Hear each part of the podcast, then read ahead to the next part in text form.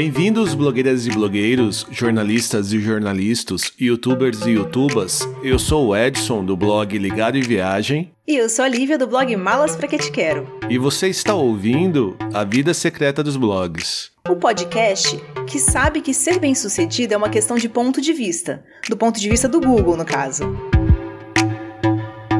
Bem-vindos de volta ao nosso podcast quinzenal que hoje vai tratar de um assunto importante para todo blogueiro. Ah, e eu quero contar logo a minha piada do dia.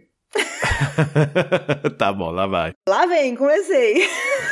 é que tem tudo a ver. Vamos lá, Edson. Qual o melhor lugar para esconder um corpo? Não a gente, né? Porque a gente, nós somos pessoas ilibadas, mas onde um criminoso poderia esconder um corpo sem qualquer risco de ser encontrado? Não sei, numa mala? Não, mas foi boa. Eu gostei da forma como você pensa, mas não é isso. Sabe onde? Aonde? Na segunda página do Google. Fala que não tem tudo a ver. Obrigada, gente. Cadê risadas? Obrigada, obrigada. Risada automática. Se coloca ali. Mas então, vamos lá. Desculpa te cortar. Eu devia ter falado numa mala pra que te quero. Não, não. ia ser muito trocadilho junto. Acho que a audiência não ia aguentar e ia trocar de canal. Mas então, vou continuar. Mas então, para alegria do criminoso e da piada, mas desespero dos blogueiros, as coisas no Google estão mudando mais rápido do que nunca. E hoje nós vamos falar de duas questões que precisam estar bem claras e presentes na atuação dos produtores de conteúdo hoje em dia. A indexação que prioriza dispositivos móveis, ou seja, o tal mobile first, e também o BERT, que é um modelo de processamento de linguagem bastante avançado que virou notícia há algumas semanas por conta do seu impacto real e potencial que pode ter nas buscas aí do Google a partir de agora, né? A gente vai falar de um tema bastante importante que todo blogueiro deve estudar, tanto para melhorar os seus resultados, quanto para não perder o que já conquistou. Mas antes, vou lembrar que vocês podem e devem nos seguir em qualquer aplicativo de podcasts. Basta abrir o seu agregador de podcasts favorito e procurar por A Vida Secreta dos Blogs. Isso vale para quem usa Android ou iOS, incluindo Spotify, Deezer e até YouTube. Em seguida, é só se inscrever para ter acesso a todos os nossos episódios. E nos ajude também a manter o podcast indicando para os seus amigos, até mesmo para aquele seu blogueiro concorrente do mesmo nicho, por que não? é, frenemies.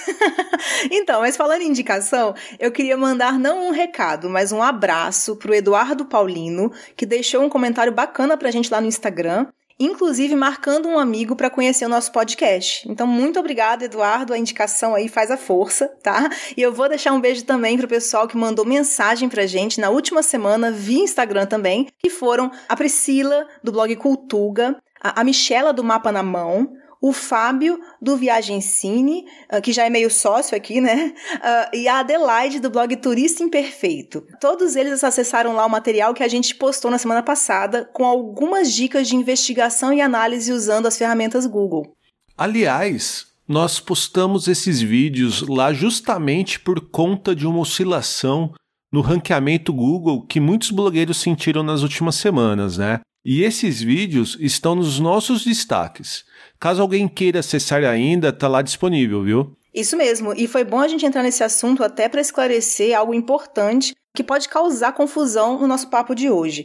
O Google ele vem realmente passando por diversas mudanças nesses últimos meses, o que, aliás, é cada vez mais comum no segundo semestre do ano, né? Esse é normalmente um período conturbado mesmo. Porém, nesse episódio de hoje, a gente não vai falar sobre todas as mudanças recentes do algoritmo ou sobre como reagir a elas simplesmente porque nós já fizemos um episódio inteirinho sobre isso. Então, se você quer saber o que é uma mudança de algoritmo, por que ela acontece e o que você deve fazer a respeito, corre para o nosso episódio número 7, que estas respostas estão todas lá. E reforçando, não deixem de ver os vídeos que comentamos há pouco que estão no nosso Instagram. Eles estão num destaque chamado Ferramentas e te ajudam a identificar se uma possível queda de acesso ao seu blog foi realmente causado por busca orgânica. Sim, eu acho que esse é o melhor caminho mesmo para quem está preocupado com o impacto das mudanças mais recentes no algoritmo. E agora sim, voltando para o assunto de fato deste episódio. A gente quis entrar nesses dois conceitos, de mobile first e do BERT, que são novidades bem importantes dentro do universo Google, ainda mais se pensarmos no seu impacto a médio e longo prazo. Não, com certeza. É como já dizia o poeta: camarão que dorme, a onda leva. leva lá para a segunda página do Google, tá, gente? e segunda página do Google é praticamente igual a décima, né, Lívia? É, exatamente. Entre tá na segunda e tá na décima, melhor na décima que não fez esforço, né? é verdade. Mas vamos lá. Então vamos começar por onde? BERT ou Mobile First? É, eu acho que a gente começa pela indexação mobile, já que ela vai deixar mais claras algumas das motivações por trás do BERT. Vamos começar então entendendo o que significa aquela mensagenzinha que quase todos que usam Search Console devem ter recebido, que é: seu site mudou para a indexação que prioriza dispositivos móveis. O que isso significa afinal? O que, que realmente mudou, Olivia? Bem, isso significa que o site já está oficialmente sendo rastreado e indexado pelo Googlebot via mobile. E aqui acho que vale um esclarecimento de algo que não é muito óbvio.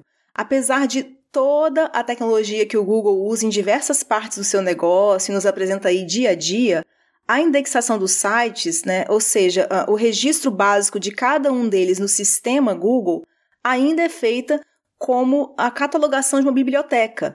O que significa né, que os sites precisam obrigatoriamente passar pela descoberta, vamos dizer assim, do robô do Google. E esse robô ele armazena um tipo de registro de cada um deles, da maneira, claro, que eles se apresentam no momento em que foram rastreados. Então, o Googlebot, ele é apenas mesmo um bibliotecário, assim, with lasers, mas é um bibliotecário, tá? Uhum. E aí, quando a gente vai falar de algoritmo, não estamos mais falando do Googlebot em si, pois o algoritmo atua posteriormente a esse registro. Então, como seria isso? Uma vez indexadas, né, registradas as páginas, o algoritmo faz mais ou menos uns 200 julgamentos ali a respeito daquele conteúdo antes dele ser finalmente exibido para os usuários. Então, agora sim, diferentemente de uma biblioteca, os conteúdos, após indexados, não vão simplesmente para suas estantes em ordem alfabética, né? O Googlebot, é, bibliotecário no caso, ele apenas registra o inventário. Quem organiza a disposição dele para o público é o algoritmo. Mas aí, nesse ponto, pode parecer que o algoritmo tem todo o poder nas suas mãos, né? Fica parecendo que o robozinho do Google ali é só um funcionário que cuida repetidamente de uma tarefa mecânica e burocrática. Não deixa de ser um pouco verdade, mas tem uma coisa bem importante que acontece ainda no nível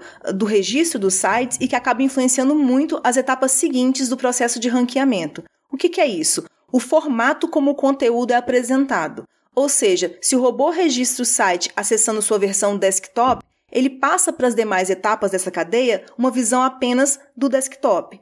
Mas nós já sabemos que o algoritmo hoje em dia, ele tem entre um de seus principais fatores de ranqueamento a bendita experiência do usuário.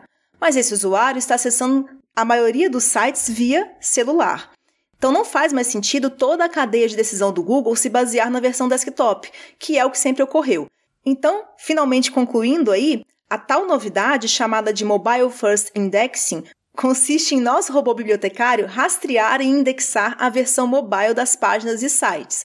E daí, desde 2018, o Google está rastreando pouco a pouco essa nova maneira, tendo feito um grande esforço agora no segundo semestre de 2019 para migrar todos os seus registros para esse formato. Então, todo mundo que recebeu esse recado do Search Console, que o site mudou para indexação que prioriza dispositivos móveis, está sendo rastreado não só para desktop, mas também para a versão mobile, é isso? Ou quem não recebeu também não tá, ou todo mundo que tá?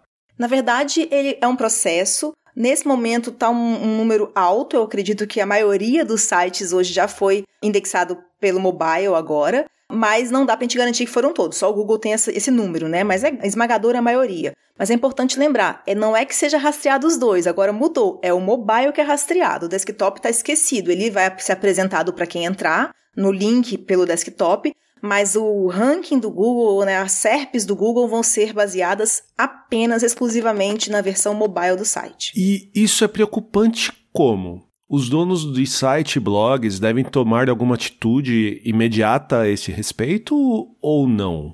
Olha, para um blogueiro atento às melhores práticas de usabilidade, que não são algo novo, e também ao episódio número 9 nosso, onde a gente passou 10 dicas de sobrevivência no mundo mobile, isso não deveria ser uma notícia preocupante.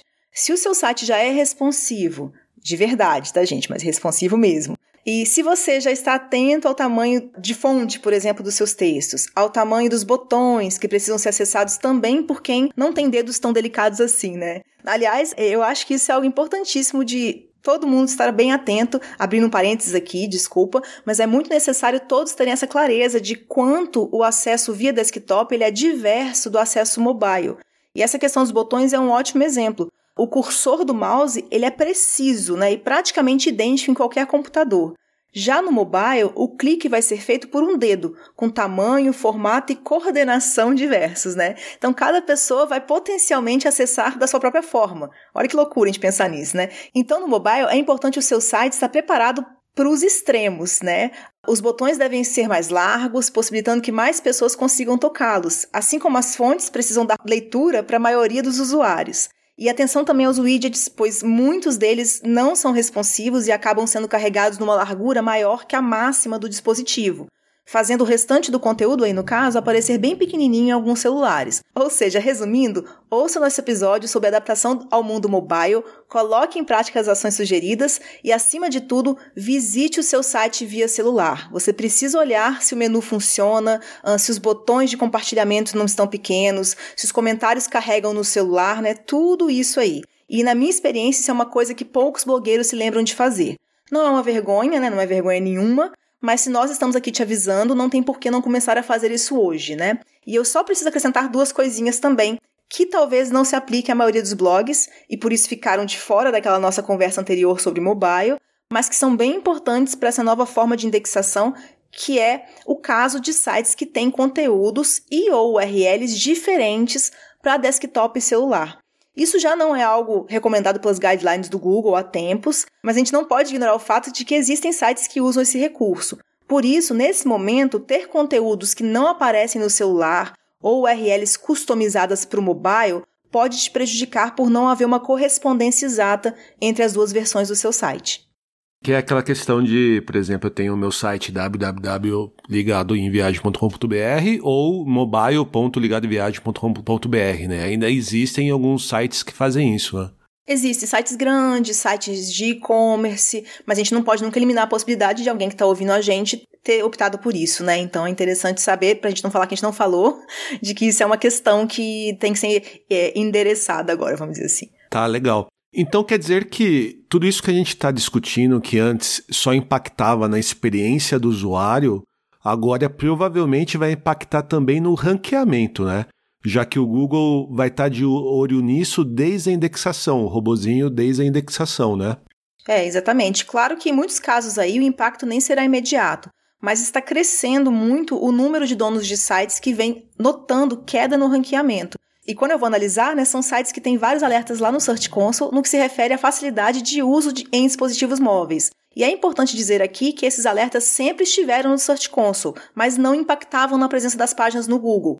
Mas de algumas semanas para cá, aumentou a incidência dos alertas, o que pode significar que o Google está mais rigoroso ou simplesmente navegando por mais páginas na versão mobile. E além do aumento de alertas, eu tenho visto uma estreita relação dessas ocorrências com a queda de alguns sites no Google. Por isso, eu recomendo que os nossos ouvintes não adiem essa revisão do site com foco no mobile. Mas para não dizer que a gente só dá tarefas e mais tarefas, que não tem notícia boa, né? Eu queria só apontar o quanto essa transição para indexação mobile é positiva para blogueiros e desenvolvedores. Afinal, já faz tempo que a maioria da nossa audiência acessa via mobile, mas a gente ainda dependia da versão desktop para, por exemplo, né, estar bem no Google. Pois agora o trabalho é apenas focar no mobile. E se os blogueiros não forem teimosos né, e tiverem uma cabeça aberta para o futuro, vão conseguir desapegar de coisas que não fazem mais qualquer sentido em um site visto via mobile como layouts complexos, né, carrosséis de imagem, menus longuíssimos, né, parágrafos longos também. Enfim, focar no mobile te permite simplificar e ter um site mais leve. E aí eu só vejo vantagem para todos os envolvidos.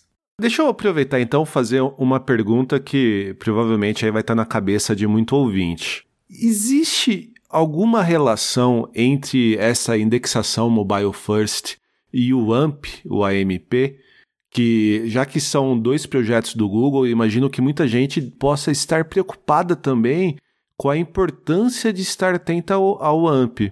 Então, não existe uma relação direta, né? Ninguém é obrigado a aderir ao AMP para agradar ao Google ou algo assim. Porém, o AMP pode sim ser uma ferramenta útil para alguns sites atingirem um melhor nível de entrega de performance. E aí eu vou explicar apenas resumidamente, né, já que o AMP é um assunto complexo que um dia deve ganhar até um episódio só dele. Então, o AMP, que é uma sigla para Accelerated Mobile Pages, é uma tecnologia que cria uma versão bastante simplificada das suas páginas, despindo elas de plugins, widgets, CSS, entre outras coisas, e criando também um cache dela no servidor Google. Ou seja, em resumo, é uma versão muito rápida das suas páginas a ser exibida em dispositivos móveis. Mas como eu já disse, é uma versão simplificada, que não vai ter o layout que você escolheu para o seu blog, nem os widgets de afiliados que você quer exibir, ou em muitos casos nem mesmo o menu do site. E daí a boa notícia é que usar o AMP não é obrigatório. Se você consegue fazer uma versão mobile do seu site super leve e rápida, você não precisa nem cogitar usá-lo. A notícia ruim é que é muito difícil conseguir uma versão rápida, né? Tão rápida, com temas prontos do WordPress, por exemplo. E mesmo sites feitos sob medida precisam ser revisados constantemente, pois o acúmulo de conteúdo, plugins e mudanças de código vão prejudicando a performance pouco a pouco. Então, a decisão deve ser do dono do site mesmo e não é meramente tecnológica, é também estratégica. Então, é uma decisão que vem de uma correspondência, assim, a relação deles não é direta, né? Você pode usar o MP para melhorar seu posicionamento e a visão que o Google vai ter de você por conta da velocidade, mas não é algo que você seja obrigado nesse momento. Outra dúvida que eu queria perguntar, acho que também vai surgir aí no, na cabeça dos nossos ouvintes. No Brasil, a gente não tem a melhor rede de dados móveis, né? E isso principalmente se a gente considerar cidades que não sejam capitais ou cidades grandes. E a gente também não tem os melhores servidores de hospedagens de site. O blogueiro cuja audiência está no Brasil deve se preocupar com isso, se preocupar com a questão da indexação mobile first?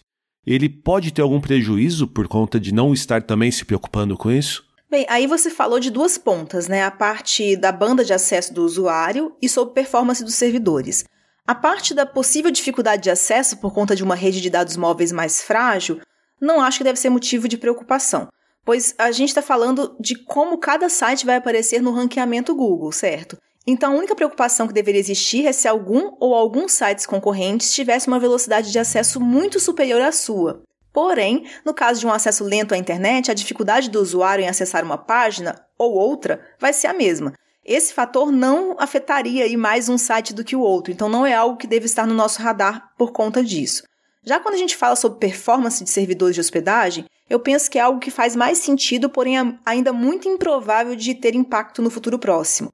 Isso porque, se a gente fala sobre a possibilidade de um site estar num servidor mais rápido que o outro, é claro que haveria vantagem para esse site. Porém, se a gente está comentando né, sobre o mercado brasileiro no geral e o quanto não encontramos servidores localizados no Brasil, com tecnologia de ponta e tudo mais, essa vai ser uma realidade para todos os sites do Brasil. Então não muda muito o que cada blogueiro já deveria estar fazendo. Procurar o melhor provedor de serviços para si. Mas isso é algo que já deveria estar sendo feito estando blogueiro no Brasil ou no Japão.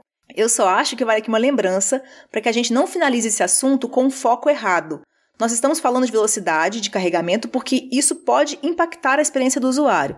Mas tem que ser claro que estar atento ao Mobile First Indexing não é sinônimo de preocupação exclusiva com a performance do site. Eu não quero ninguém aí correndo atrás de servidor ou desenvolvedor novo e esquecendo do tamanho da fonte, dos botões muito próximos, do conteúdo mais largo que a tela, dos widgets não responsivos, né, etc, etc. Você, dono do site, precisa fazer uma revisão nele. Combinado? Uhum, combinado. Tá bom, sim, senhora. o seu também, não. Eu acho que a gente passou por todos os principais pontos de, da indexação de mobile first.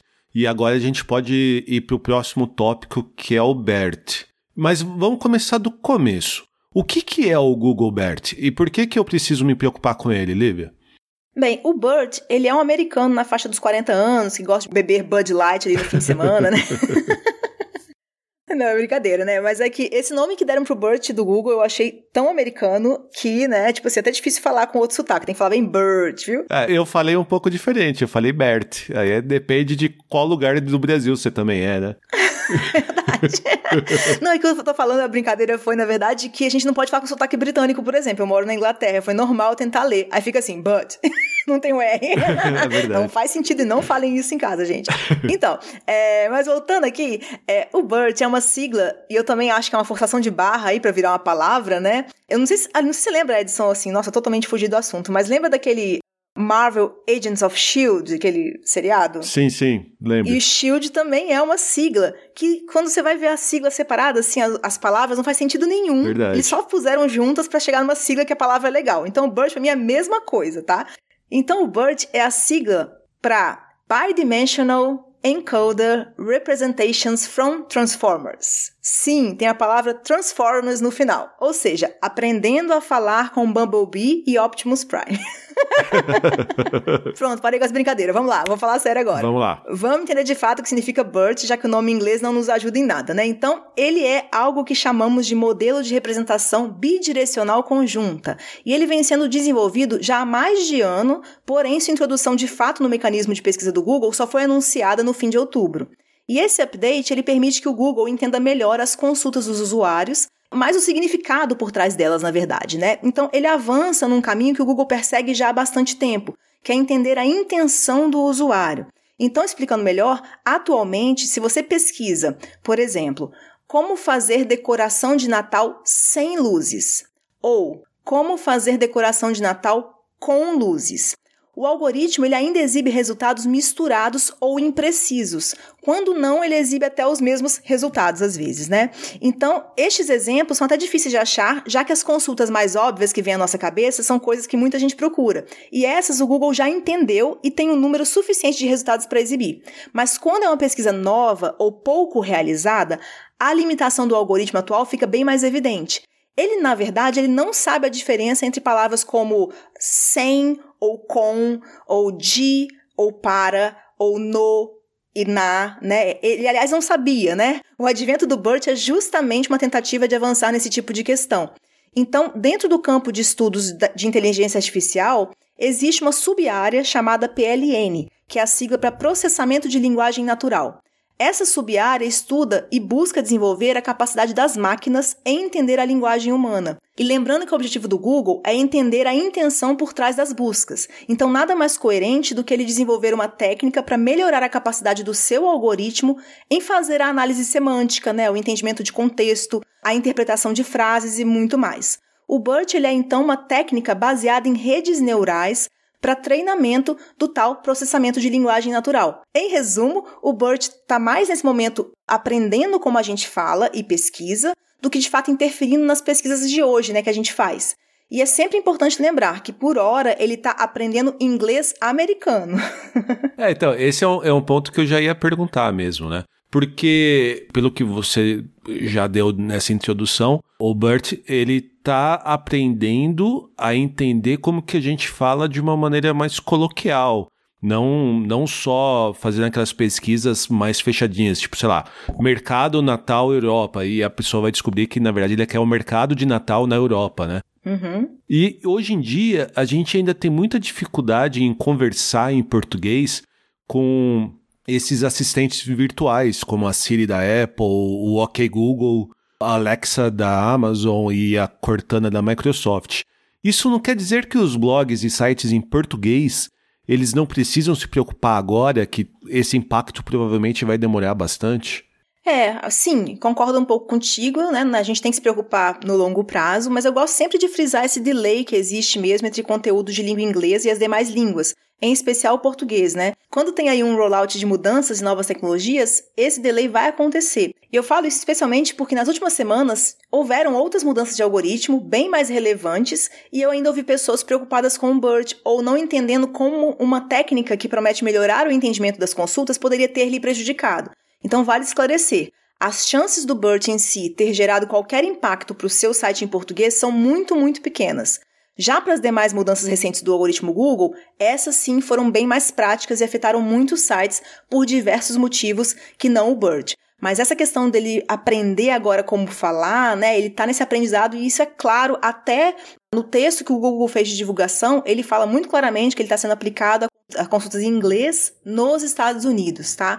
Mas mesmo que não fosse falado, a gente tem que sempre subentender isso e perceber que vai demorar alguns anos para as coisas chegarem, se chegarem, nas demais línguas. Então a gente tem um impacto muito pequenininho de uma coisa aqui ou ali, mas ele não está aprendendo ainda necessariamente português. Eu só acho que o BERT é um exemplo de coisa que pode ser que ele ande bem mais rápido do que as tecnologias anteriores, pelo fato de que estamos falando de um machine learning, né? Pensando nisso tudo que você falou, Lívia, sobre o Google estar nesse movimento, né, de entender melhor a linguagem humana, isso significa que aqueles blogueiros que estavam produzindo conteúdo mais voltado para o robô do Google, né, para a leitura meio robótica do algoritmo, eles serão mais afetados pelo BERT do que aqueles que já focavam na experiência humana, né? Então, não exatamente, viu? Mas foi bom você ter perguntado porque eu não quero ninguém saindo daqui também com uma falsa esperança. Então, como eu citei agora há pouco, o BERT deve ajudar muito na desambiguação de significados de palavras idênticas e também de frases em que uma preposição faz toda a diferença, né? Por exemplo, ele provavelmente também vai ajudar o Google a exibir o conteúdo certo para pesquisas novas ou sobre acontecimentos recentes mas isso não vai afetar em nada o fato de que nossos blogs precisam de acessos, né, no plural, ou seja, de volume. Então, as pesquisas com maior volume continuarão sendo as mesmas por muitos e muitos anos. E essas o Google já exibe resultados perfeitos praticamente. Então, eu enxergo uma possibilidade de quem for atento ao Search Console conseguir se antecipar ao BERT, né? E até já perceber algumas formas de pesquisa que são mais naturais e quem sabe ganhar com isso no futuro mas eu não vejo esse volume sendo significativo de imediato e nem consigo imaginar que quem tem usado algumas frases de maneira mais robótica, como você disse, seja prejudicado, afinal, o assunto do texto né, não sofreu nenhuma alteração. E o BERT tem como foco ajudar o Google a entender cada vez mais o contexto, lembra, né? A big picture ali. Uhum. Então, ele não vai se ater, ou não deveria se ater, a cada palavra individualmente. Então, para o bem ou para o mal, ele vai entender o todo do texto e acho que esse, se Deus quiser, é o futuro. tá, legal. Você, Lívia, você comentou lá no início do nosso papo que entender o que era mobile first era interessante para em seguida compreender alguma dessas motivações por trás do Burt.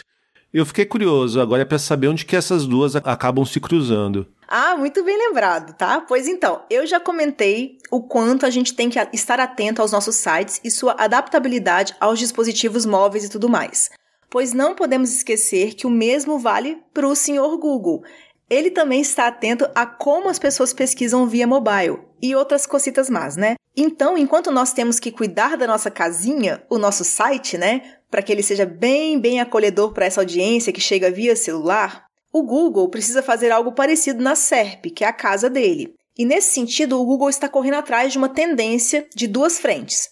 Duas frentes que você citou, tá, Edson, inclusive que são os assistentes pessoais dos celulares, como a Siri e o próprio Google Assistente, né, o OK Google, né? E os assistentes virtuais, como a Alexa, que estão chegando às casas das pessoas, especialmente nos Estados Unidos. Afinal, eles têm algo em comum, né? O que, que é? Pegadinha. O que, que eles têm em comum? Uh, eles falam? Quase isso. Eles ouvem? Eles ouvem, maravilhoso. Então, eles são acessados via voz, né? Ah, então. É, então, hoje, uma parte considerável das pesquisas via mobile, especialmente em língua inglesa, elas estão sendo feitas via acionamento por voz. E o Google precisa entender essa linguagem oral, seja por conta do mobile, seja por conta da proliferação dos assistentes virtuais. E a linguagem oral é mesmo bem diferente da escrita, né? Enquanto a maioria das pessoas tem preguiça de digitar demais, elas costumam ser super prolixas ao falar. Então é aí que mora a necessidade do Google de focar no mobile a todo custo.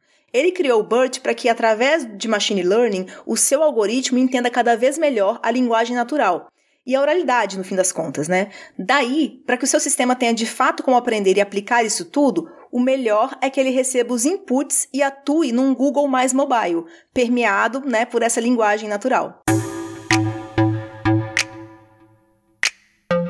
Nós chegamos ao fim de mais um episódio do podcast A Vida Secreta dos Blogs. Como já é de praxe, nós vamos deixar na página desse episódio no nosso site alguns links úteis que foram citados ou podem te ajudar a aplicar as dicas que a gente deu nessa conversa hoje. E para você participar do nosso papo com dúvidas e sugestões de outros assuntos, basta mandar uma mensagem para a gente através do Twitter, Instagram, Facebook ou no nosso e-mail pergunte arroba avidasecretadosblogs.com.br e compartilhe esse episódio com outras pessoas que você sabe que podem se interessar. Nós voltamos em 15 dias. com um convidado especial. É verdade. E vocês vão até querer ouvir o episódio tomando uma Guinness. Peraí, a Guinness pagou pra você falar isso aí, Edson? Uh, não. Pô, Edson, já te falei pra não ficar fazendo publi de graça, né? A gente tem que encarar isso aqui como um negócio. tá bom, tá bom. A gente fala mais sobre isso no próximo episódio. Um abraço, pessoal. Até a próxima. Beijo, pessoal. Free your.